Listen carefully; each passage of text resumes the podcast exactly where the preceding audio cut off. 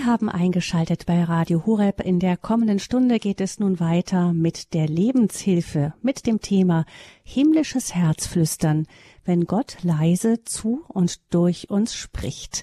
Und dazu begrüßt sie ganz herzlich Gabi Fröhlich. Michael Stahl hat sein Leben lang mit Gewalt zu tun gehabt. Als Kind wurde er geschlagen, weil sein Vater sich als Säufer nicht kontrollieren konnte und seine Aggressionen unter anderem an seinem Sohn ausließ. Als Jugendlicher verschaffte er sich Selbstrespekt, indem er auch mal zuschlug. Er lernte Kampfsport und arbeitete als Türsteher und Bodyguard, unter anderem für die Boxerlegende Muhammad Ali. Heute geht Michael Stahl mit dem Thema Gewalt sozusagen von der anderen Seite aus um, als Anti-Aggressionstrainer mit Jugendlichen vor allem. Er hat mehrere Bücher geschrieben, unter anderem eben Himmlisches Herzflüstern, wenn Gott leise zu und durch uns spricht. Und über dieses himmlische Herzflüstern sprechen wir heute mit Michael Stahl. Herzlich willkommen, Michael. Einen wunderschönen guten Morgen dir, Gabi, und allen Zuhörern. Ja, wir haben schon öfter miteinander hier bei Radio Horeb zu tun gehabt, sind halt deshalb beim Du. Schön, dich wieder bei uns zu haben, Michael. Ähm, ich habe im Internet Bilder gesehen von dir noch mit dem großen Boxer Mohammed Ali und du siehst darauf aus, wie man sich so einen Bodyguard geradezu im Bilderbuch vorstellt. Also man käme vernünftigerweise nicht auf die Idee zu versuchen, an dir vorbeizukommen. Wie geht das zusammen, so dieser mit Gewalt auch vertraute Muskelmann und das himmlische Herzflüstern, das du ja schon so schreibst du es ja auch, seit deiner Kindheit immer wieder vernommen hast. Ja, also ich bin von meiner Oma christlich erzogen worden. Sie war Jahrgang 1909 und sie war eine der tollsten Frauen, die mir je in meinem Leben begegnet sind. Und äh, sie hat mir fast jeden Tag von Jesus erzählt, von seiner Liebe, wie er sie durch die zwei Weltkriege getragen hat. Und wir haben immer zusammen gebetet.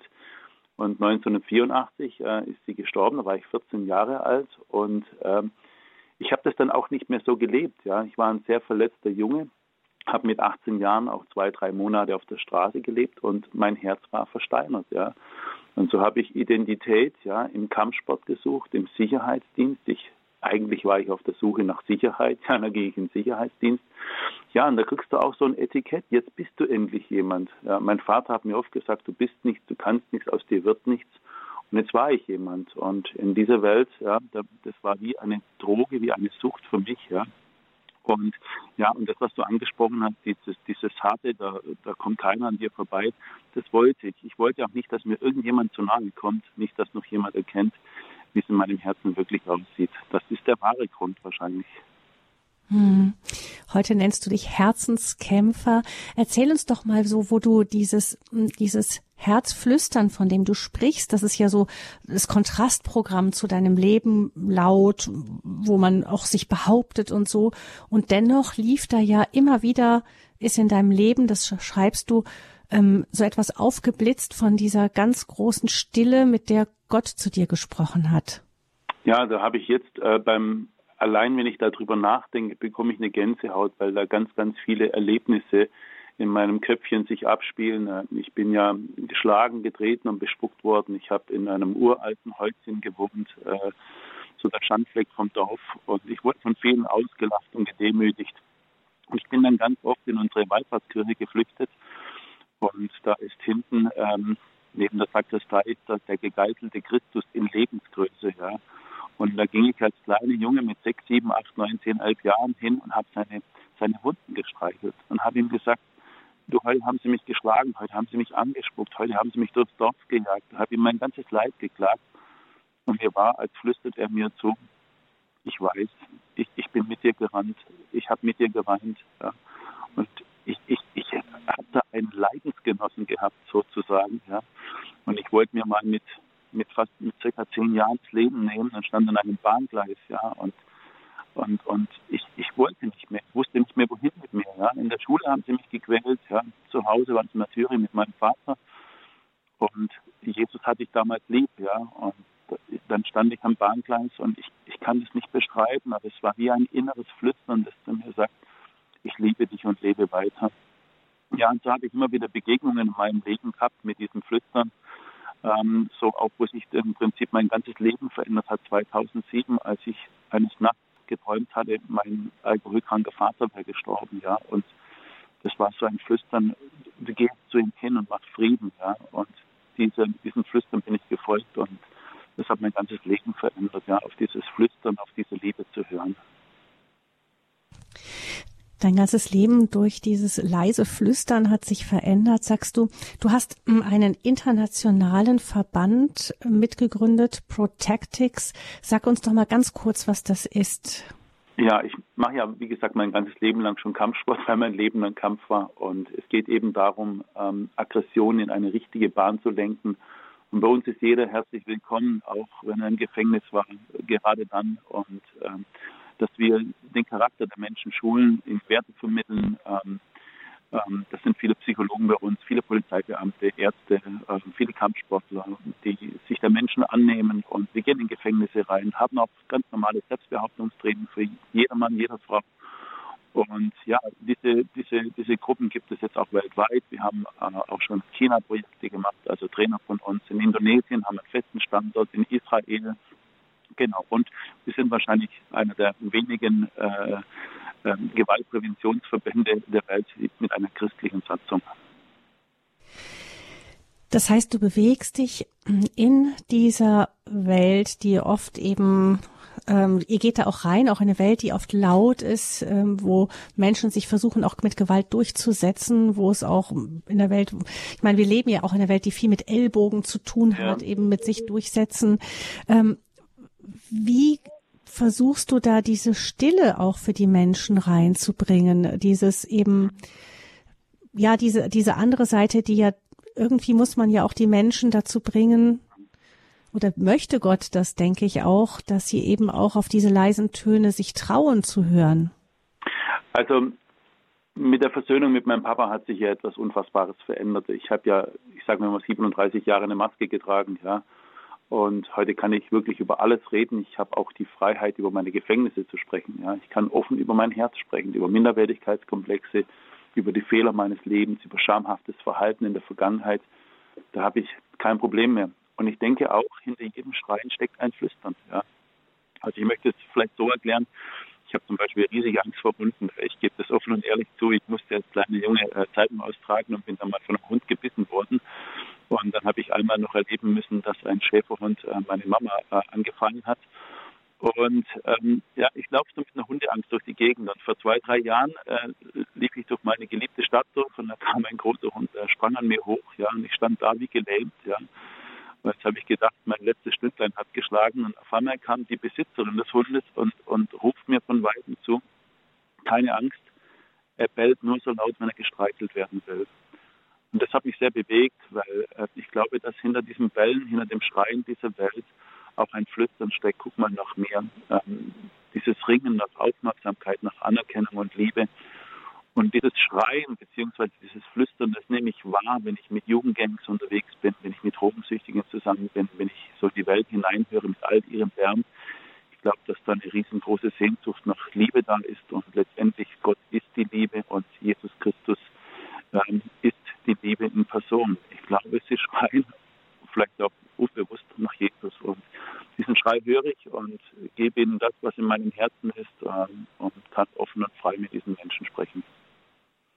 Die Lauten, also das verändert den Blick auf die Welt im Grunde. Wir, wir denken immer, jemand ist laut, wenn er wenn er mir was tun will, aber du sagst, da ist oft dahinter eher etwas, eine große Not, die, die, die sehr still ist, die überdeckt wird durch das, durch das Laute. Also ich bin ja kein Psychologe, also alles, was ich hier spreche, habe ich erlebt, ja, und durchlebt und erlitten, ja. Und ähm, ich glaube, dass ähm, wir auf vielerlei Arten und Weisen ja Schrei nach Liebe äh, in die Welt hinaussenden, ja. Es, es, können zum Beispiel junge Männer sein, die ähm, mit Drogen und Spritzen ihre Muskeln aufpumpen. Vielleicht sagen sie der Welt, ich, ich habe so Sehnsucht nach Sicherheit. Ja. Ähm, es gibt Menschen, die viele oder gleichzeitige Partner haben, ja, sexuelle Partner. Äh, vielleicht suchen sie nach Zärtlichkeit. Ich habe vor kurzem gelesen, dass 1,4 Millionen Männer äh, jeden Tag ins Bordell gehen. Auch das ist ein Schrei, ja. Und diese Schrei wahrzunehmen, ja, das das, das, das gibt mir einen anderen Blick auf die Menschen. Ja. Und mein Vater und ich, als wir uns 2007 versöhnten, ähm, wir hatten noch gemeinsam zweieinhalb Jahre, bevor er dann in den Himmel ging, da hat er mir von seinem Leben berichtet. Ja. Ähm, er sei bis 41 geboren, ja, mitten in, in, in, den Kriegswirren. Ja. Sein Vater äh, äh, war im Krieg, kam erst 48 aus der Gefangenschaft zurück. Opa hat nie über Gefühle gesprochen, Opa konnte nie weinen. Ja. Und äh, mein Vater hat mir seine Geschichte erzählt. Und heute verstehe ich ihn. Und das ist mir ganz, ganz wichtig. Verstehen bedeutet aber nicht einverstanden sein. Ja. Letztendlich sein Schlagen, sein Schreien, sein Trinken, ja, war auch ein Flüstern in diese Welt. Vielleicht guckt man nach mir, äh, in mir ist etwas zerbrochen, ein Schmerz, den ich betäuben muss. Ja. Und Aggression ist ja nichts anderes als ein Hinweis, guck mal, da ist eine, eine Wunde in mir. Ja. Und diese Wunden will ich erkennen, ja, und spreche die Leute offen darauf an und aber auch mit einer hilfreichen Hand und mit einem Netzwerk, das ihnen sehr gerne hilft. Ähm, was du eben angesprochen hast, ist auch so ein Männerbild. Was bedeutet denn für dich so heiles Mannsein? Ja, spannende Frage. Da können wir ja, auch darüber habe ich schon Bücher geschrieben. Ähm, ich gehe ja einmal im Jahr mit 50, 60 Männern auf eine christliche Rundreise nach Israel. Ja. Und ähm, ich sage den Männern dann immer wieder, weil wir sind ja auch oft so erzogen worden, Männer weinen nicht. Und dann sage ich immer, schau mal her, der Mann aller Männer, der Herr aller Herren, der König der Könige lag hier in diesem Garten und hat geweint, ja, im Garten Gethsemane. Du darfst auch weinen, ja ich glaube, es gibt kein besseres äh, Vorbild ja, im Mannsein als Jesus Christus. Und wenn der gemeint hat, dann dürfen wir auch weinen. Was ist schon der richtige Mann? Ja, ich glaube, mir hat mal ein, ein sterbender Alkoholiker gesagt, unter Tränen. Ja, also erstmal hatten wir zusammen gebetet und dann hat er geweint. Und dann, ich, ich sehe jetzt gerade diesen Augenaufschlag an und wie seine Tränen rauslaufen und mir sagt, echte Männer können weinen und beten. Ja. Und ich, ich glaube, dieser Thomas, der hatte recht. Echte Männer können weinen und beten. Und sie sind fürsorglich. Ähm, sie können über ihre Schwächen sprechen, weil gerade das, über Schwächen zu sprechen, doch im Grunde genommen Stärke ist. Himmlisches Herzflüstern ist unser Thema. Wir sprechen mit Michael Stahl, Außenseiter, Bodyguard und Herzenskämpfer, so nennt er sich selber. Wir hören jetzt eine Musik und dann wollen wir mit Michael noch kurz weiterschauen, wie wir eben was uns hilft, eben auch dieses stille Flüstern Gottes in unserem Leben wahrzunehmen, wo wir das hören können, wo er es gehört hat. Und dann möchten wir gerne auch mit Ihnen über das Thema ins Gespräch kommen.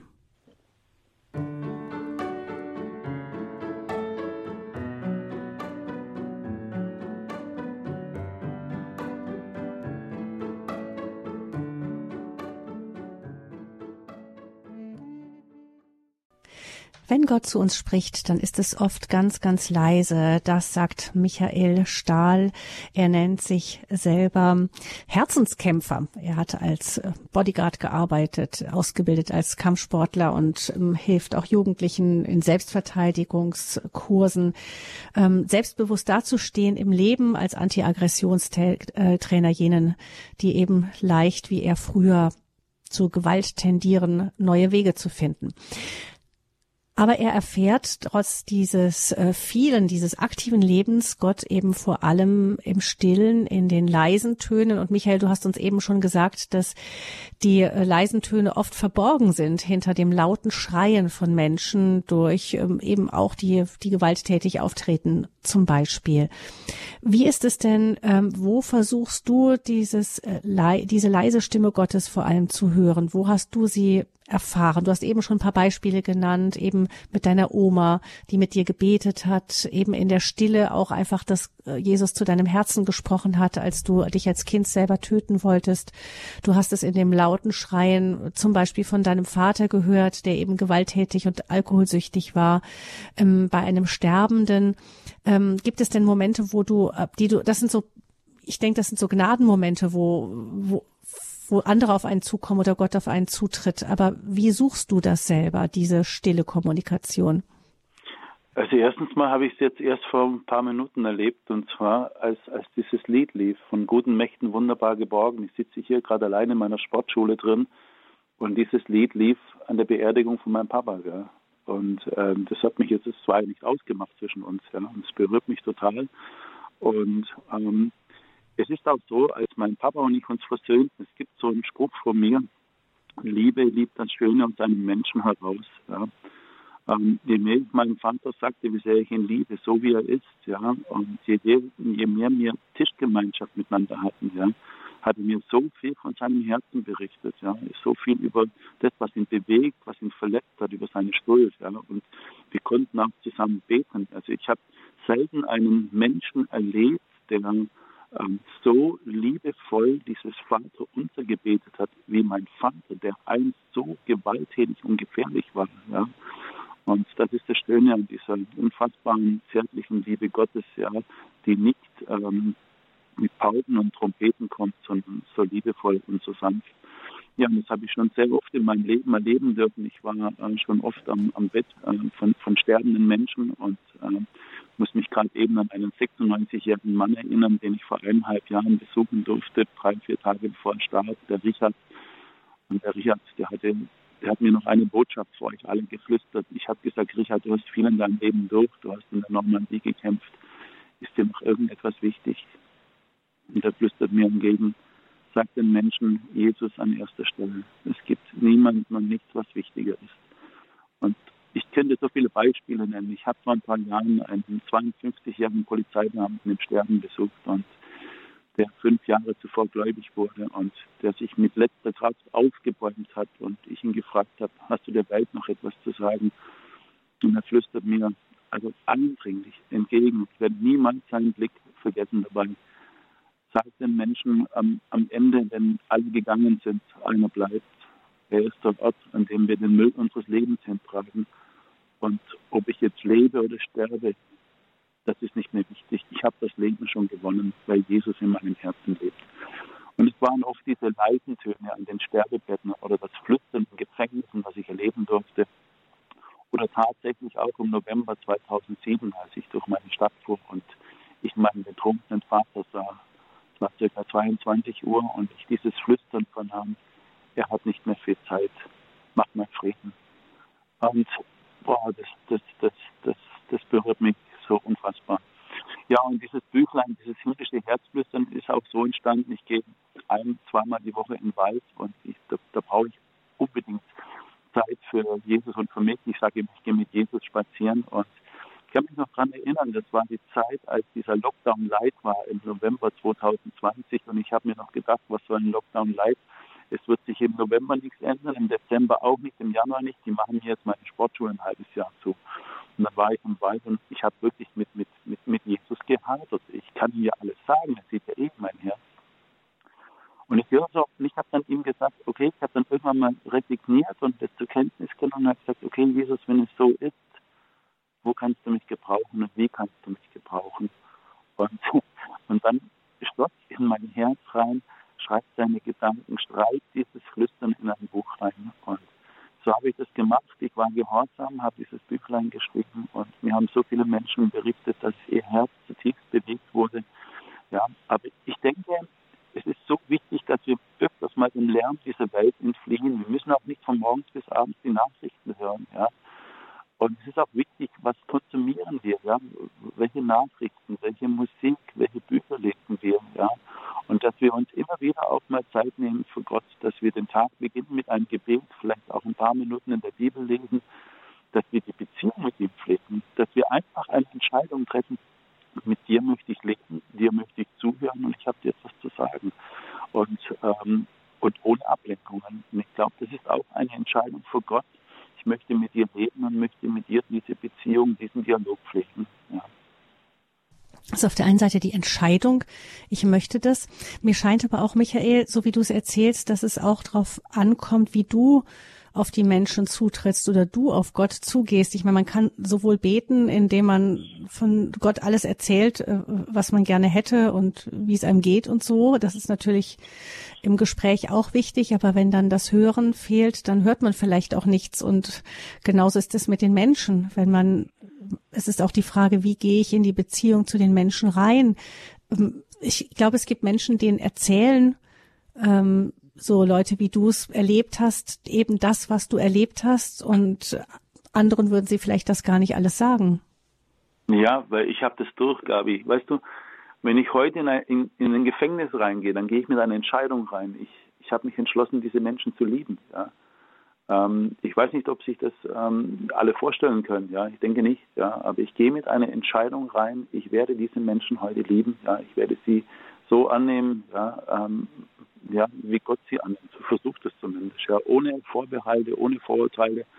So gehe ich da rein. Und ich habe da kein Problem, mein, mein Herz denen zu zeigen, wie verwundbar ich doch auch heute noch bin. Ja, wie ich mit Schuld umgehe, wie ich ähm, ja, auch heute noch Minderwertigkeitskomplexe habe. Ja. Ich habe diese Freiheit, das auszusprechen. Und letztendlich können wir es nur vorleben. Ja. Ähm, so ist es auch mit unseren Kindern so. Franz, äh, Franz Flatzisi sage ich schon, hey, Karl Valentin ist ein großer Unterschied. Der hat mir gesagt, Erziehung ist völlig zwecklos. Die Kinder machen uns eh alles nach. Und letztendlich ist es nur das gelebte Leben. Also ich kann dann heute sehr offen damit umgehen. Ich kann offen über das sprechen, was mein Papa äh, und wir erlebten. Mein Papa vier Wochen bevor er starb, also er starb am 11. Juli 2010, da hat er mir gesagt, Bub, unsere Geschichte kannst du erzählen. Ja? Und mit dieser Freiheit und, und ich weiß, dass es auch Gottes Wille ist, ja, äh, ich den Menschen. Ja? Auch früher, vor, also vor der Versöhnung mit meinem Papa, da habe ich eher von meinen Erfolgen berichtet, was ich Tolles kann und wie toll ich kämpfen kann und die Pokale und die Urkunden das ist nicht mehr wichtig. Ja. Ich glaube, dass unsere Niederlagen, ja, und unser Scheitern manchmal viel kostbarer ist, als wir ahnen. Und wenn wir ein, ein ehrliches Flüstern von unseren Mitmenschen ja, erhaschen wollen, dann müssen wir unsere Herzen öffnen. Vielleicht müssen wir zuerst flüstern über unsere Schuld, über unser Versagen, ja, damit sie ihr Herz, ja, das, was da drin ist, uns zuflüstern. Also es kommt im Wesentlichen darauf an, Beziehung zu suchen. Absolut, absolut und, und natürlich auch immer äh, auf, auf, Augenhöhe. Ja. Also wenn, wenn ich zu den Alkoholikern gehe und so, dann, dann, dann komme ich da auf Augenhöhe und ich, ich, verstehe auch die Leute. Ja.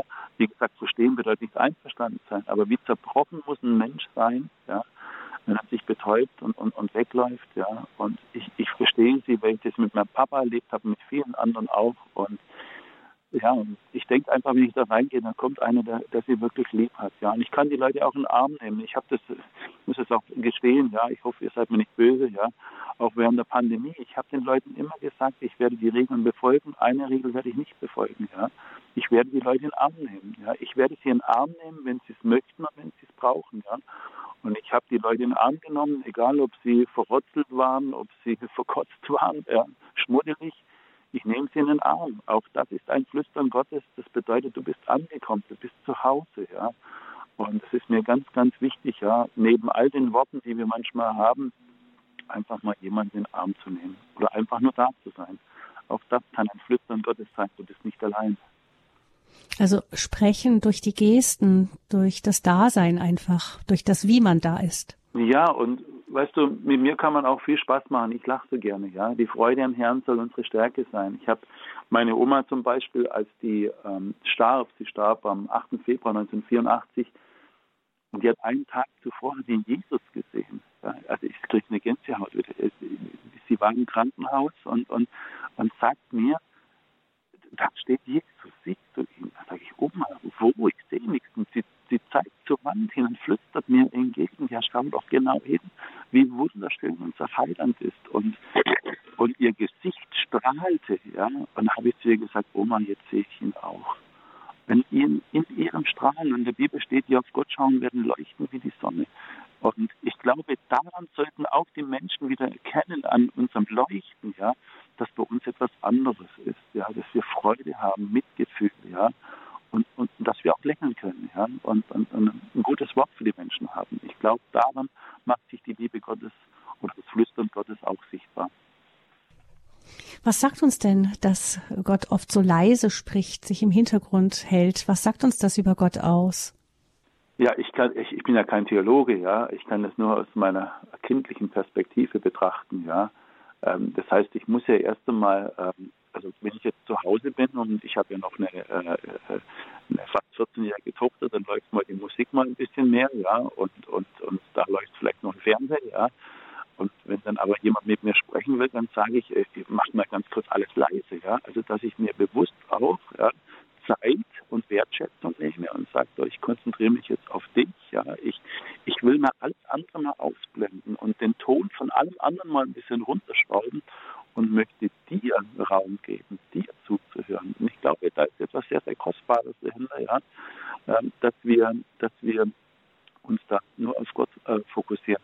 Ich muss aber auch sagen, wie gesagt, ich war schon öfters in Israel und da haben auch manche Menschen zu mir gesagt, dass an manchen heiligen Städten so viel Trubel ist. Das hat mich noch nie tangiert. Ich war da so auf Jesus fixiert. Also ich weiß, als ich zum ersten Mal in diese Kirche Dominus, Dominus Pfleget war, der Herr weinte, da waren so viele Leute da, aber die habe ich gar nicht wahrgenommen. Ja. Ich habe Jesus wahrgenommen. Hier hat mein Heiland geweint und da habe ich auch geweint. Ja. Ähm, und dieses Fokussieren nur auf Jesus, ja, das, das sollten, da sollten wir uns darauf konzentrieren, das lernen. Ja, Petrus hat es ja auch gemacht, ja. Äh, also auf dem Wasser gegen trotz Sturm, Wind und Wellen hat er zuerst nur sich auf Jesus fixiert. Und er konnte das Unfassbare schaffen. Er konnte auf dem Wasser gehen. Erst als er seinen Blick abgewandt hat, ja, da kam die Angst, da kam der Untergang. Und so möchte ich mich auch immer mehr oder mir immer mehr Zeiten äh, am Tag nehmen, um mich auf Jesus zu fokussieren. Das, das ist eine bewusste Entscheidung. Ja, ich mache das gerne im Wald, ich mache das gerne morgens bei der Bibellektüre und meistens höre ich mir einmal am Tag einen Vortrag an, Christ geht eine Predigt an, eine halbe Stunde. Und das sind so meine Zeiten, da, nur für Jesus und für mich, wir beide. Ja. Jetzt hast du ja ein sehr aktives Leben und man meint für sowas eigentlich oft keine Zeit zu haben. Ach, das täuscht. Ja, ich hatte ja vor fünf Jahren einen schweren Herzinfarkt und da habe ich auch das Flüstern Gottes gehört auf das war in Tübingen, ja. In, in, in, in der, manchmal fragen mich die Leute, ob ich Theologie studiert habe. Sage ich ja, in Tübingen, ja. Als ich in der Notfallaufnahme war, da studierst du Theologie, ja. Also da habe ich auch dieses Flüstern vernommen, aber das wäre zu tief und zu lange, ja. Aber ähm, ich habe mich damals auch entschlossen, weniger zu tun. Ich meine, ich habe äh, vielleicht so 100 Vorträge im Jahr, aber die, die haben ja 365 Tage, ja. Und dazwischen habe ich nur ein bisschen Training, ja. Und ich habe sehr viel Freizeit. Ja, für mich, für meine Familie, für Gott. Ja, also da ist genügend Zeit da.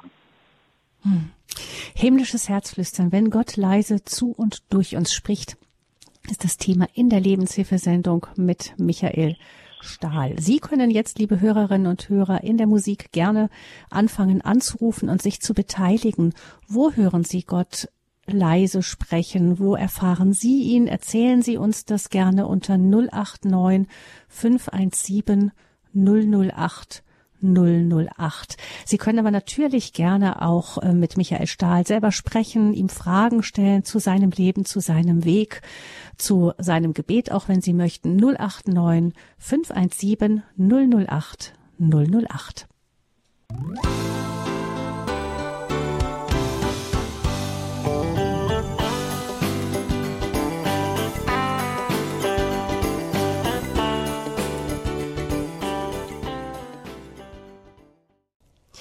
In der Lebenshilfe bei Radio Hureb geht es heute mit Michael Stahl. Er ist Antiaggressionstrainer und mit seiner Organisation Protectix arbeitet er dafür, dass Menschen die Liebe erfahren, die Liebe Gottes erfahren und aus einem Leben in Gewalt herausfinden können. Er hat selber in seinem Leben viel Gewalt erlebt und von klein auf daneben aber auch immer wieder diese ganz leise Stimme Gottes erfahren, die ihn nach und nach auf den Weg zu einem neuen Leben geführt hat. 089 517 008 008 ist die Nummer zur Sendung, unter der Sie, liebe Hörerinnen und Hörer, uns von Ihren Momenten des Herzflüsterns erzählen können, wenn Sie möchten, oder aber mit Michael Stahl selber sprechen können. 089 517 008 008. Herr Wein ruft uns aus München an. Grüß Gott, Herr Wein.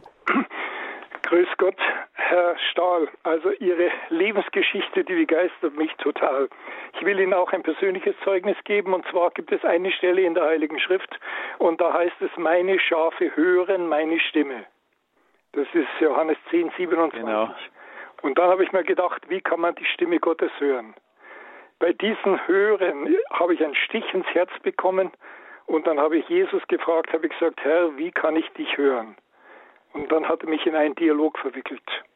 Jesus sprach zu mir und sagte, glaubst du, dass ich dich führen und leiten kann? Ich glaube, war meine Antwort. Glaubst du, dass ich dich immer führen und leiten kann? Ich glaube, war meine Antwort. Und dann sagt Jesus zu mir, gib mir ein Geschenk. Dann sag ich, Herr, was soll ich dir schenken? Alles, was ich bin, alles, was ich habe, alles, was mich ausmacht, das habe ich doch von dir. Und dann sagt er, gib mir deine Liebe. Und er umschreibt den Begriff meiner Liebe ihm gegenüber alles, was bei dir unfertig, zerbrochen, nicht in Ordnung ist, schuldhaft, Sünde, das gib mir. Denn dafür bin ich am Kreuz für dich gestorben, damit du erlöst sein kannst, um die Ewigkeit zu erreichen. Dies mein Zeugnis. Das, das bewegt mein Herz, Herr Wein. Sehr, sehr schön, sehr, sehr wertvoll. Ja, Herr, Herr Wein, ich bin am 3. April in München, gell? halte da einen Vortrag, vielleicht sehen wir uns. Ja, ist, ist möglich, ja. Also wie gesagt, das war so eine, so eine Situation. Ihre Situation kann ich auch verstehen. Ich war 18 Jahre lang im Heim. Meine Eltern haben zwar gelebt, haben sich nie um mich gekümmert. Ich war praktisch vollweise. Und dann habe ich mir gedacht, wie kann man überleben in einem Heim, wo dich niemand haben will? Und dann habe ich mir gedacht, okay, du musst ein Fürmensch werden für andere. Auch wenn du ausgenützt bist, sei ein Fürmensch für andere. Meine Situation jetzt ist, meine Frau ist vor zweieinhalb Jahren gestorben. Ja? Wir waren 48 Jahre lang verheiratet. Sie hatte 20 Jahre lang Krebs. Und dann habe ich gedacht, wie kann ich diese Situation überwinden? Dann habe ich gesagt, ich muss meine Denkweise ändern.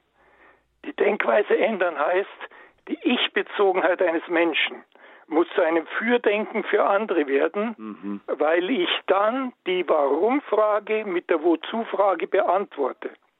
Religiös ausgedrückt heißt es, alles, was dir im Leben passiert, sind von Gott anvertraute Pfunde, die dich so lange belasten, bis jemand aus seiner negativen Erfahrung einen positiven Nutzen zieht. Und den Rucksack, der dich belastet, den du mit dir rumschleppst, mit dem wirst du einmal vor der Ewigkeit stehen und dann sage ich mir, Herr, ich möchte in die Ewigkeit, denn die möchte ich mit dir verbringen. Mhm. Und dann sagt Jesus, schau mal dein Leben an, wie sieht's aus? Dann sage ich, ja, Herr, ich weiß, ich bin noch nicht für den Himmel bereit, schick mich ins Fegfeuer, aber ich weiß, früher oder später bin ich beim Herrn. Und, und mit dieser Gewissheit und mit diesem festen Glauben, da bin ich unterwegs. Und das macht mich froh. Halleluja. Wer mich hat, hat das Leben, hat Jesus gesagt. Ja. Und das nach ihrer Geschichte, nach 18 Jahren Heim, dann die diese Leidenszeit ihrer Frau und so auf Jesus zu vertrauen, das ist wunderbar. Also das ist schön, ja. Ich bin jetzt 75 Jahre mittlerweile und versuche eben da für andere da zu sein. Also Halleluja. Die Liebe, die Liebe Gottes also lebt somit auch durch sie. Und das ist das, was ich immer sage, ja, dass das Scheitern, das Chaos, das Schlechte in unserem Leben, wir können jetzt verbittert sein, ja, und den ganzen Tag drüber schimpfen, oder wir nehmen all das und machen jetzt etwas Gutes draus, ja, weil Sie verstehen Menschen, ja, die im Heim waren, ja. Das heißt, wenn Sie aus Ihrem Herzen berichten, ja, das ist authentisch, das ist ehrlich, ja. Oder dass die Geschichte, diese Leidensgeschichte Ihrer Frau, ja. Sie haben das erlebt, ja. Und wenn Sie von diesem Erlebten anderen berichten und, und zum Segen werden, ist etwas Wunderbares. Vielen Dank, Herr Wein, dass Sie uns von sich erzählt Alles Liebe, haben. vielleicht sehen wir uns mal. Ja, okay. Äh, ich kann immer, äh, okay. Alles klar. Wir, wir, wir stellen, ich werde Michael Stahl fragen nach dem Termin, die genau. er hat, und die stellen wir dann ins Internet, dann können Sie das beim Hörerservice erfragen. Ja? Okay, danke. Alles Tschüss. Gute, viel Segen Ihnen, Herr Wein. Vielen Dank für Ihre, Ihre Lebensgeschichte, Ihre bewegende Lebensgeschichte. Dann hören wir als nächstes Frau Otto aus der Nähe von Günzburg. Guten Morgen, Frau Otto. Was haben Sie uns zu erzählen? Guten Morgen. Also, ich muss jetzt sagen, während des Vortrags, mich hat's gefröschelt ohne Ende. Also angenehm angenehm. Das war so spannend und so, äh, also ich kann mir das gut vorstellen, dass der Herr Stein das alles so erlebt, das kann ich mir gut vorstellen. Und dass er, äh, ja, dass Gott wirkt durch ihn, das merkt man direkt, ja. Vielen lieben Dank, aber ja. Gott sei Dank für alles, ja, weil ohne ihn bin ich nichts. Ja. ja, das sage ich auch immer, ohne ihn kann ich gar nichts. Und da, ich könnte so viel erzählen. Ich habe Gott schon so oft erlebt. Und ich glaube, bloß wenn man Gott so erlebt hat, dann kann man, also ich habe dann, hat auch viele Zeiten gegeben, wo ich äh, gezweifelt habe, habe ich gedacht, das bildest dir alles bloß ein, das kann doch gar nicht sein. Aber da ist mein Sohn gestorben vor zwölf Jahren. Und da habe ich auch so viel erlebt, Erbe. Und da habe ich so gemerkt, dass ich so getragen bin von Gott. Und äh, seitdem weiß ich halt, dass eigentlich das Wichtigste ist, dass man gut miteinander auskommt. Und da habe ich noch so einen Leitsatz. Meistens bete ich das, wenn ich aus dem Haus gehe, mit dem Auto fahre. Äh, Herr, ich lebe durch dich, ich denke durch dich, ich fühle durch dich. Heiliger Geist, lass mich dein Gefäß sein. Und dann, dann erlebe ich also fast immer so schöne Begegnungen, liebevolle Begegnungen, lustige Begegnungen. Schön. Also, kann, also was Sie da gesagt haben, kann ich nicht bloß voll, also das finde ich ganz toll, was Sie da erleben, Herr Stahl, das finde ich ganz Vielen Dank. toll. Ja. Frau Otto, vielen Dank. Sie haben mir auch noch mal ein Stichwort geliefert, weil Sie sagten eben, dass Ihr, Ihr Sohn gestorben ist. Und Michael, du hast offensichtlich das Thema Tod, Sterben ist ja auch immer so ein bisschen mit deinem Leben mitgegangen. Und gerade das, wovor viele Menschen hier so eine furchtbare Angst haben, eben gerade der Tod, das ist ja regelrecht ein Tabuthema. Selbst bei toten Menschen hast du beschrieben, ähm, hast du auch dieses himmlische Herzflüstern ganz besonders intensiv erlebt. Ja, ähm, also wenn ich mit sterbenden Menschen zusammen bin, ich habe ja auch schon äh, ja, Projekte für die Deutsche Kinderkrebsstiftung gemacht und äh, das sind Freundschaften entstanden mit Kindern, die wir dann auch bis zum Schluss besucht hatten und, und Kontakt hatten. Und ich habe festgestellt, in der Bibel steht ja drin, lehre uns zu bedenken, dass wir sterben müssen, auf dass wir endlich klug werden. Und wenn, wenn ich mit Sterbenden zusammen bin, dann geht es am Schluss immer um Liebe und um Versöhnung, ja. Und da, da wird sehr oft auch, äh, wie soll ich sagen, diese Liebe geflüstert, ja. Und, und manchmal haben die Sterbenden zu mir gesagt, ich habe mein Leben nicht gelebt. Und ich habe sie gefragt, warum? Ja, ich wollte es den Leuten recht machen. Also nehmen wir das von den Sterbenden und, und versuchen es heute im Leben umzusetzen. Um was geht es denn am Schluss? Wir sehnen uns danach, Liebe zu hören und sie wieder auszusprechen. Und das fällt uns so schwer. Wir können über, über, über, über sämtliche Sachen, über Fußball, über Wetter, können wir den ganzen Tag reden oder Beruf und Politik. Aber wenn heute jemand sagt, ich liebe dich oder ich hab dich lieb, dann kommt man sich komisch dabei vor. Aber letztendlich ist es das, wonach wir uns alle sehnen. Der Herr Wein hat es vorhin gesagt, diese Liebe, als, als, als, als Jesus ihn gefragt hat, ja, äh, liebst du mich? Der Petrus wurde auch gefragt, liebst du mich? Ja, und, und wenn der Herr alle Herren, ja, Gott selber äh, uns nach unserer Liebe fragt, weil er es braucht, weil er es gerne hört, ja, und viele andere Punkte wahrscheinlich noch, wie viel mehr brauchen wir es? Also diese Liebe wieder einander zuzuflüstern. Ich hab dich lieb ich liebe dich, ja. Und auch dieses, das habe ich im Gefängnis und an den Sterbebetten schon so oft gehört, ich bereue, ja. Ähm, bitte vergib mir, ja.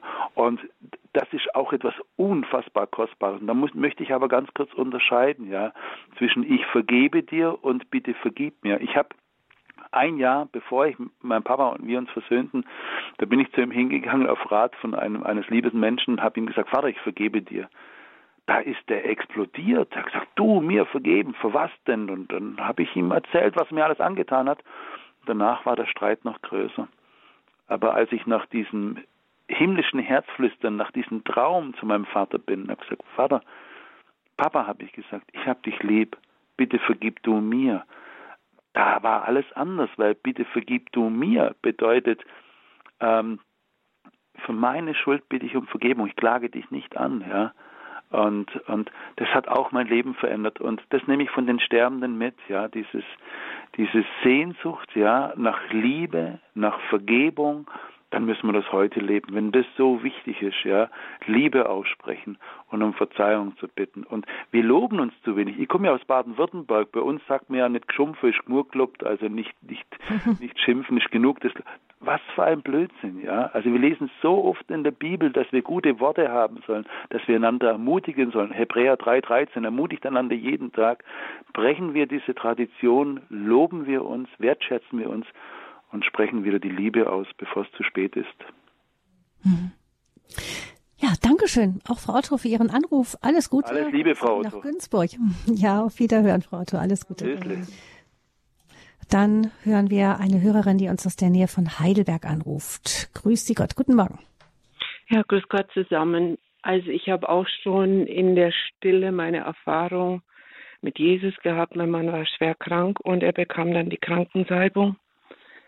Und dann während der Krankensalbung stand Jesus plötzlich vor uns allen, vor dem Priester, vor meinem Mann und vor mir, in einer solchen Schönheit und Strahlkraft. Und er hat zu mir gesagt, ich bin bei dir, ich helfe euch. Und dann konnte ich die fünf Jahre Schwerstpflegefall mit meinem Mann durchstehen. Ich muss mich aber immer wieder daran erinnern, dass ich nicht alleine bin. Und das hat mir so viel geholfen. Und nachdem er dann gestorben war, natürlich bricht eine Welt zusammen, obwohl man weiß, dass das Leiden jetzt endlich ein Ende hat, habe ich immer wieder gesagt zu meinem Mann, wie geht's dir jetzt? Wie geht's dir? Und dann ist mein Mann mir begegnet und hat gesagt, mir geht's sehr gut. Mach dir um mich keine Sorgen. Es ist wunderbar hier. Ja, da kann man, glaube ich, gar nicht sagen. viel zu sagen. Mhm. Aber ich muss dazu sagen, ich muss mir das dann, wenn es mir jetzt, wie jetzt im Moment nicht so besonders gut geht, muss ich mir das immer wieder vor Augen führen und sagt, Jesus hat zu mir gesagt, ich helfe dir, ich bin bei dir. Und wenn ich das dann vergegenwärtige in mir, dann geht es mir wieder besser. Vielen Dank. Gottes guten Segen Ihnen. Ja, ich möchte ganz kurz noch, Gabi, möchte ich dazu was sagen, und zwar allgemein, und zwar wenn ich mit Menschen zusammen bin, die sterben oder im großen Leid sind oder während dieser Corona-Krise war ich ja öfters im Wald und bin vielen Menschen begegnet, ja. Und innerhalb von ein, zwei Minuten waren wir beim Thema, denn es ging um Angst, ja.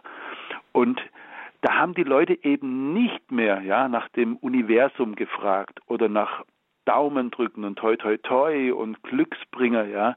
Im Sterben macht das niemand. Im Sterben liest auch keiner mehr seine Horoskope, ja. Das ist mir auch ganz, ganz wichtig, dass wir ähm, im Leben uns von solchen Dingen fernhalten, ja, sondern wirklich unser Vertrauen auf Gott setzen. Wenn, wenn die Katastrophen unseres Lebens hereinbrechen, also ich habe ja keine Kindheit, keine Jugendzeit gehabt, wie man sich vielleicht ein Kind wünscht. Ja, äh, ich habe ähm, versagt selber. Meine Familie hatte vor 13 Jahren einen grauenhaften Autounfall, wo auch jemand gestorben ist. Ja, und wenn das Leid über dich hereinbricht, ja, so wie auch damals auf dieser Titanic, ja, da wurde am Schluss nur noch ein Lied gesungen: Näher, mein Gott zu dir. Da braucht man keine Horoskope mehr, da braucht man keine Glücksbringer oder sonst irgendetwas, sondern wer sich auf Gott verlässt, dessen Glück steht felsenfest. Und Gott nahe zu sein ist unser Glück. Das ist mir auch ganz, ganz wichtig, das hier nochmal zu sagen, dass wir uns von diesen Dingen lösen, ja, und unser Vertrauen ganz alleine, ja, auf, auf Gott setzen. Hm. Und Michael, wenn es jetzt, es ist ja, das hören wir auch von unserer Hörerin, ähm, die dieses wunderbare Erlebnis hatte und dadurch gestärkt wurde, aber es ist nicht mit einem Mal getan, nicht? Man, es ist immer, bleibt immer Aufgabe, immer wieder und immer wieder dahin zurückzufinden. Naja, das ist ja wie in einer Beziehung auch, ja. Oder ich nehme jetzt gerade mal meine, meine, meine 13-jährige Tochter, ja. Es reicht ja nicht, wenn ich einmal mit ihr spreche, ja, in, in der Woche oder im Monat, ja, sondern ähm, das ist, das ist, wir leben in einer Beziehung, ja. Das ist ungefähr so, wenn ich jetzt ein paar Stunden mit einem guten Freund im Wald spazieren gehe und während dieses Spaziergangs, der über Stunden geht, spreche ich nur einen Satz mit ihm oder einmal eine Minute. Nein, es ist so wichtig, da Zeit zu verbringen miteinander, miteinander zu reden, und es heißt ja auch, betet ohne Unterlass. Ja, unser Leben soll ein Gebet sein. Ja, also wenn ich jetzt nachher zum Beispiel in den Supermarkt reingehe, dann sage ich immer oft, sage Jesus, segne mich, damit ich ein Segen bin. Ja, schick du mir die Menschen, ja, mit denen ich heute ins Gespräch komme, oder wenn ich ins Café gehe, oder wenn ich in einen Vortrag reingehe. Ähm, also wir sollten wirklich ohne Unterlass beten. Unser Leben soll ein Gebet sein. Er ist ja da. Er ist ja von allen Seiten umgibt er uns. Ja. Wäre doch schade, ja, wenn man da zu wenig mit ihm kommuniziert, ist doch ein Geschenk, ja, mhm. Äh, für ihn, für, für, unsere Beziehung, für uns selber, ja. Was mhm. gibt es Schöneres? Ja, danke schön unserer Hörerin. Ganz viel Segen Ihnen auf Ihren weiteren Lebensweg. Und als nächstes aus dem Raum Frankfurt zugeschaltet sprechen wir mit Frau Lehmann. Guten Morgen. Hallo. Ja, vielen Dank für die aufrichtenden Worte.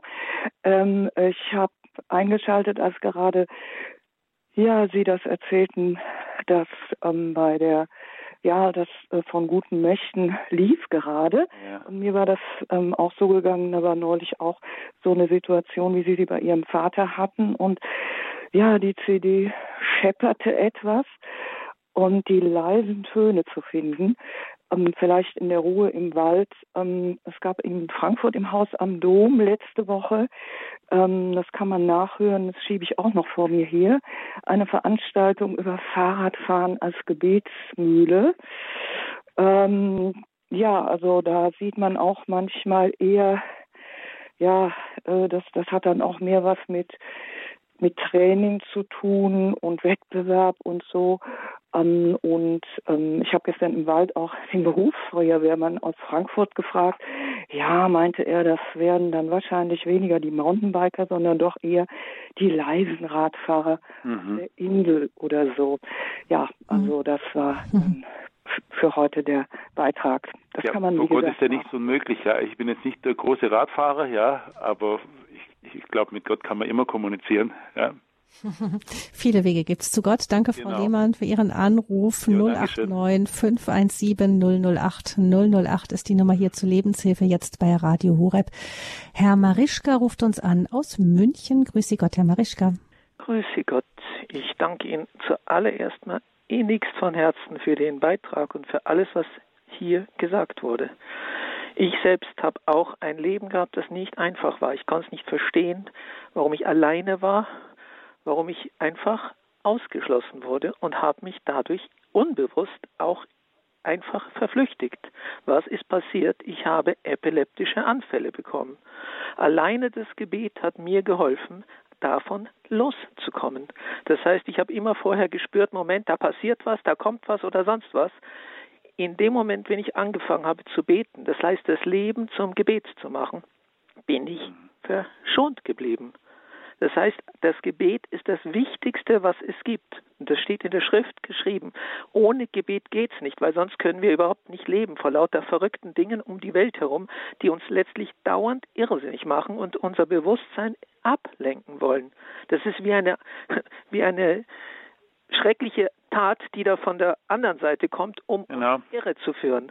C.S. C.S. Lewis hat davon berichtet, in Anweisung für die Unterteufel, kann ich nur empfehlen. Ja, da geht es um diesen Lärm und diese Ablenkungen dieser Welt. Ja, ich wollte noch sagen, ich meine, ich bin selbst im Internat gewesen und habe mir nichts weiter gewünscht, außer mal nach Hause zu kommen. Es wurde mir verwehrt und es war nicht leicht für mich. Ich habe es nicht verstehen können. Heute kann ich sagen, Dankeschön, lieber Herrgott, ich habe gelernt. Ich weiß heute, wenn ich auf der Straße unterwegs bin, wie ich mich im Gebet auch verhalten möchte und soll. Selbst wenn ein Mensch auf mich zukommt, der nicht ganz nüchtern ist oder wie oder was auch immer, spielt überhaupt keine Rolle. Innerlichst im Gebet in der Ruhe bleiben und dann kann gar nichts passieren. Ich werde geführt. In der Früh, wenn ich aufstehe, ich weiß ganz genau, es passiert nichts.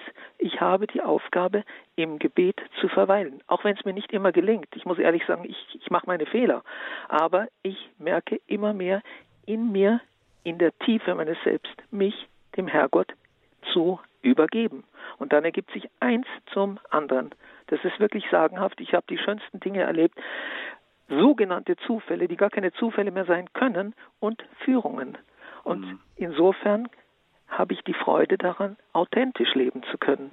Denn heutzutage ist es nicht mehr getan damit, dass ein jemand den, den, den, groß, den Finger äh, irgendwie nach oben streckt und sagt, Mo, so muss es sein und so muss es sein und dies und das und jenes. Nein, nach innen horchen und einfach im göttlichen Sein in der Liebe im Gebet leben. Dann ergibt sich eins zum anderen, ohne dass der andere sich überfordert fühlt, dass sich hm. gemaßregelt fühlt oder sonst was, weil wir haben bestimmt kein Recht dazu, zu unterscheiden bzw. zu be- oder zu verurteilen oder im Schwarz-Weiß-Denken hängen zu bleiben. Es ist immer die Würde des Menschen ist unerschöpflich und die haben wir zuallererst in der Stille, weil da fängt das Gebet an und da auch die Kommunikation, dem anderen Licht zuzusenden. Genau. Ihr seid das mhm. Licht ja, das Welt ist und wir sind berufen, einander zu lieben, ja. Ja, Herr Marischka spricht auch an, eben auch dieses fürbittende Gebet, dem anderen Licht zuzusenden, nicht? Das ist, ähm, ich denke, bei Michael, bei dir ist es auch oft so, ähm, dass du auch eben solche Begegnungen im Gebet vorbereitest oder nachbereitest, sozusagen. Ja, klar, ja. Und ist auch, wenn ich auch mit Menschen zusammenkomme, die im Leid sind und dann, dann sage ich, ich bete für sie, ja, und dann, dann, dann denken die, ja, der betet jetzt heute Abend oder morgen für mich. Und dann sage ich, wir können auch gerne zusammen beten, ja. Für manche Leute ist es auch befremdlich, ja. Also man kann sich manchmal dreckige Witze erzählen oder, oder tausend andere Themen haben, aber für manche ist das Gebet immer noch etwas, ja, vielleicht auch manchmal etwas Komisches, ja. Ähm, und doch und doch habe ich so oft erlebt, dass an den Sterbebettern, wo ich war, hat noch kein einziger ein Gebet abgelehnt, ja. Oder auch wenn ich mit Menschen zusammen war, die vielleicht davor noch über den Glauben gelächelt haben, aber wenn dann eine Beziehung zu Bruch gegangen ist oder etwas ganz, ganz Schlimmes, was anderes im Leben passiert ist, dann kamen diese Menschen zu mir und haben zu mir gesagt, kannst du für mich beten, ja. Also Gebet ist für mich so die Nabelschnur, die Verbindung zu, zu, zu Gott, ja. Also ohne, ohne Gebet geht gar nichts. Wir müssen miteinander reden, ja, und damit, damit das Wort Gottes, ja, uns einfach Lebenskraft und Freude und Trost gibt. Es ist vielleicht auch wichtig, dass man eben auch weiß, dass man eben in so entscheidenden Wendepunkten des Lebens eben sich nicht entzieht, sondern auch versucht da zu sein. Ja, ich meine, die Psalmen sind voll, ja, äh, voller, äh, voller Leid und voller Trauer, ja. Äh, Gott hat, also mir persönlich hat er nie versprochen, dass mein Leben einfach wird, ja. Er hat mir versprochen, dass er für mich da ist, ja. Und es gab Momente in meinem Leben, da habe ich gesagt, äh, Herr, ich, ich, ich, ich kann nicht mehr beten. Aber das war schon ein Gebet, ja. Mhm. Ich habe erst vor kurzem, ja, und ich weiß, dass dieser junge Mann jetzt äh, das, dies, diesen, diesen Vortrag auch hört, ja, oder dieses Interview. Ich gesagt, du, wenn dir gar nichts mehr einfällt, flüster einfach nur den Namen Jesus. Wenn du keine Worte mehr zusammenbringst, einfach Jesus, denn wer den Namen des Herrn anruft, der soll errettet werden. Wenn du keine Kraft mehr hast zu beten und du keine Worte mehr findest, Jesus, ja, was für ein Name, da berührt mein Herz, weil das habe ich, ich habe so oft in meinem Leben schon Momente gehabt, wo ich auch nicht mehr, auch als Kind, als Jugend, wo ich nicht mehr beten konnte, wo ich einfach gesagt habe, nur Jesus, ja. ja. Es gibt ja auch dieses Jesus-Gebet, nicht? Bitte? Gerade in den Ostkirchen gibt es ja dieses Jesus-Gebet, auch mit diesem Gebetsband, wo manche auch wirklich nur den Namen Jesus immer wiederholen. Ja. Jesus, Jesus. Ja, vielen Dank, Herr Marischka, für Ihren Anruf, für Ihr ja, persönliches Lebenszeugnis. Mhm. Wir kommen weiter zu Frau Stetter aus Illerkirchberg. Frau ja, Stetter, hallo. grüße Sie. Hallo. Herr Stahl, äh, ich wollte auch ein bisschen was für mein Glauben, äh, zum, äh, zu meinem Glaubensleben sagen. Was ich angefangen habe, äh, seit längerer Zeit eben, äh, morgens halbe Stunde vor, vor ich aufgestanden bin, einfach zu Jesus einfach zu sprechen und ihm die ganze Menschheit nahezulegen. Und ja, das, das hilft einfach auch so viel. Und ähm, mich einfach dann ihm zu äh, sagen, ja, geh du voraus. Ja, das wollte ich einfach sagen. Und das hilft einfach auch, das Gebet. Und einfach dieses Vertrauen Jesus, wie Sie gerade gesagt haben, äh, Jesus, das, einfach nur dieses Wort öfters mal im Alltag zu sprechen. Mhm. Und ja, das hat mir einfach schon auch viel geholfen in meiner Zeit bis jetzt. Und ich merke auch, Jesus äh, führt mir auch immer wieder zu Situationen, wo einfach der Glaube noch fehlt. Mhm. Wo einfach, ich einfach auch vielleicht manches auch vielleicht nur sagen kann, äh, wo einfach die Menschen spüren, ja, es gibt einfach, es gibt einfach nur mehr als einfach nur das Geld und die Karriere und. Das vergeht alles mal, aber Jesus bleibt. Frau Stetter, bei dem, was Sie erzählen, fällt mir auch ein Bild ein, ähm, irgendwie so, als würden wir mit unserem Alltag, mit den, mit den kleinen Stoßgebeten, mit dem immer wieder an Gott denken, ähm, auch äh, so, als würden wir den Himmel mit der Erde vernähen, nicht? Man, man zieht immer wieder und verbindet immer Himmel und Erde immer wieder miteinander. Ja, Dankeschön für Ihren Anruf. Ähm, wir hören noch eine Hörerin aus dem Raum Köln. Guten Morgen in der Lebenshilfe bei Radio Horeb. Entschuldigung. Guten Morgen. Morgen. Jetzt hat mich gerade in dem Moment so sehr berührt, dass Sie sagten, mit dem Gebet während schlechter Zeiten oder am Sterbebett, dass so einfach dann die Leute, ja, mal zu ermuntern, können wir zusammen beten. Aber warum tun wir es nicht immer und überall? Wenn sich Gelegenheiten bieten. Das, das fiel mir gerade ein. Aber das war nicht der Grund, warum ich jetzt angerufen habe. Ich rufe jetzt an, weil heute Morgen genau dieses Evangelium dran war, im Johannes 9 bis 19, 17. Wie mich der Vater geliebt hat, so habe auch ich euch geliebt. Bleibt in meiner Liebe. Wenn ihr meine Gebote haltet, werdet ihr in meiner Liebe bleiben, so wie ich die Gebote meines Vaters gehalten habe und in seiner Liebe bleibe. Dies habe ich euch gesagt, damit meine Freude in euch ist und damit eure Freude vollkommen wird. Das ist mein Gebot. Liebt einander, so wie ich euch geliebt habe. Also der ist ja jetzt nur die Hälfte, aber weil sie eben immer so die Liebe in den Vordergrund äh, gerufen haben. Ich äh, bin auch 1941 geboren, wie Ihr Vater dann. Ja. Da habe ich gedacht, das ist Zeichen genug, dass ich mich dazu mal melde, weil mich Evangelium gerade mit diesem Vortrag, die Liebe ist es, die Liebe und das Gebet. Steht auf dem Grabstein von meinem Papa, Gott ist Liebe. Ja, genau. Und äh, naja, ich bin, ich bin ja jetzt noch lebend mit fast 62, 82 Jahren.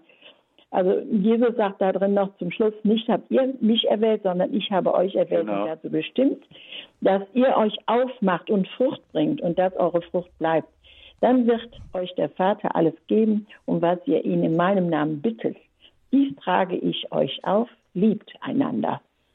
Sehen Sie, jetzt hat Gott durch Sie zu mir geflüstert so schön und zu mhm. vielen anderen. Das, ja, das hat jetzt mein Herz berührt. Dazu. Vielen Dank für Ihren Vortrag. Ich habe ihn leider nicht ganz von Anfang an gehört. Vielleicht heute Abend nochmal. Ich, genau, danke Ihnen auch von Herzen. Gottes Segen Ihnen. Dankeschön.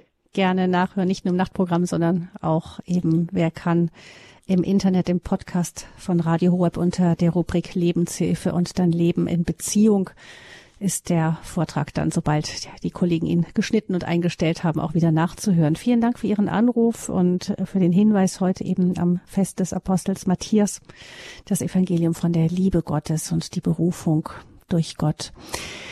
Herr Franco ist der letzte Hörer hier in dieser Sendung, ruft uns aus München an. Guten Morgen, Herr Franco. Ja, hallo, schön, dass ich noch drankomme. Ich habe mich jetzt reingeschaltet und bin froh, dass ich die Sendung auch jetzt noch äh, mitbekommen habe. Und ich möchte noch was anmerken, wie ich das, also bei mir, wie das bei mir ist. Ähm, also es gibt eine Form des Gebets, was viele Menschen gar nicht so richtig kennen oder man sich nicht bewusst macht. Das ist einfach mit Gott sprechen. Und das mache ich sehr oft. Eigentlich zum Beispiel heute Nacht, als ich schlecht schlafen konnte. Einfach anfangen. Und entweder ich spreche mit Jesus oder mit der Gottesmutter oder mit dem Vater. Und ähm, dann ent entwickelt sich richtig ein Gespräch daraus oft, wo ich dann, wo er zu meinem Herzen spricht, mir viel Kraft gibt und ja, das ist eine Form, finde ich, das kann man ständig machen. Das, das ist ja auch gewesen. Schön. Das, das, das gibt mir sehr oft bekomme ich Antworten, wo ich eigentlich keine Frage hatte vorher. Und plötzlich spricht er zu meinem Herzen. Und dann sage ich, ja, das ist toll. Ja. Das wissen vielleicht nicht viele, was du mir jetzt gesagt hast. Mhm. Ähm, das finde ich toll. Und dann ist das, manchmal geht das Stunden, wo wir einfach miteinander sprechen. Gott antwortet. Äh, wir sind nicht allein. Ja. Ähm, aber wir müssen auch von uns aus uns bemühen, ja. Das ist die Mensch, der Mensch guten Willens, ist eben der Mensch, der Gott sucht.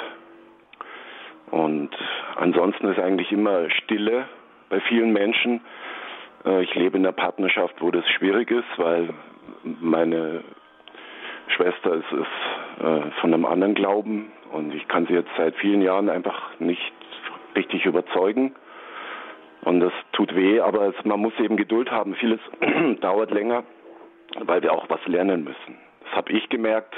Ich musste Demut lernen und das ist ganz schwer, aber erst später habe ich dann verstanden, durch die Demut bekommt man sehr viel Freiheit im Leben, dass man nicht mehr auf sich bezogen ist so sehr und dann, dann sieht man vieles mit anderen Augen, wenn jetzt Gott irgendwas gemacht hätte und gesagt hätte, ja, das nehme ich dir jetzt und das ist jetzt alles wunderbar für dich, dann hätte ich das nicht gelernt, was eigentlich die Essenz ist, die Basis des Glaubens, die Demut, von sich wegzuschauen und nicht auf sich so zu bezogen zu sein und dann kann man auch mit Menschen ganz anders umgehen.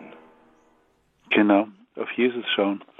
Ja, genau. Aber die Menschen segnen, ja. Wir können Menschen nicht ändern. Dadurch würden wir sie wegtreiben, ja. Und, und uns würde es kaputt machen. Wir können aber für sie beten. Wir können sie segnen, ja.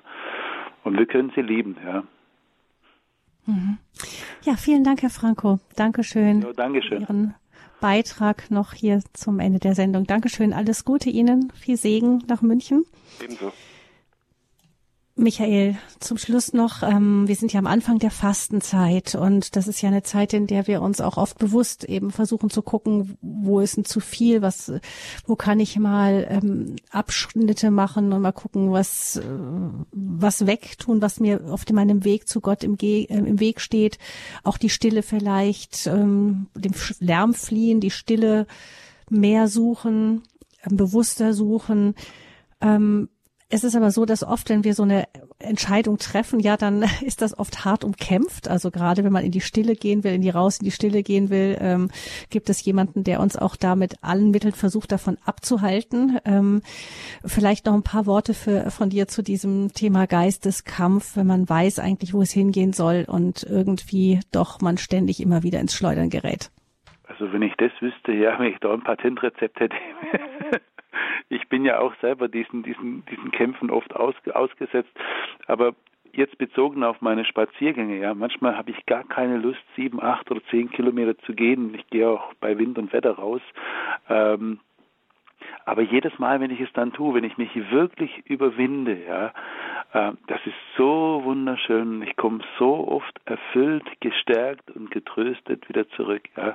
Auf meinen Spaziergängen sind so viele wunderbare Begegnungen ja äh, entstanden. Äh, das sind Projekte entstanden, weil ich da so wunderbare Impulse bekommen habe und vieles, was jetzt heute an Lektüre von mir gibt oder oder an, an, an Sachen, die sind dort im Wald entstanden durch Gebet, durch Inspiration Situation, ja. Also kann ich die Leute nur ermutigen, wenn du dir etwas vornimmst, ja, wo Gott an erster Stelle steht, ja, dann lass dich von niemandem und von nichts abbringen, ja, sondern mach es, geh, dein, geh deinen Weg und und während du den Weg gehst, äh, da wird Freude ja, äh, entstehen und und wenn du diesen Weg gegangen bist, dann ist auch so ein Stück weit so eine Dankbarkeit da und und auch manchmal so so ja so ein sehr sehr gutes Gefühl, manchmal auch ein bisschen stolz auf sich, dass man diesen dass man diesen geistigen Kampf äh, gewonnen hat hat mhm. und den guten Weg gegangen ist und kann ich den Menschen nur empfehlen, ja. Und was mir immer wichtig ist, wenn wir Anfechtungen haben, dass wir auch Freunde haben, die für uns beten, ja. Ähm, ist mir ganz, ganz wichtig, ob es, ob es jetzt solche Sachen sind, ja, oder auch in ganz anderen Bereichen, ja.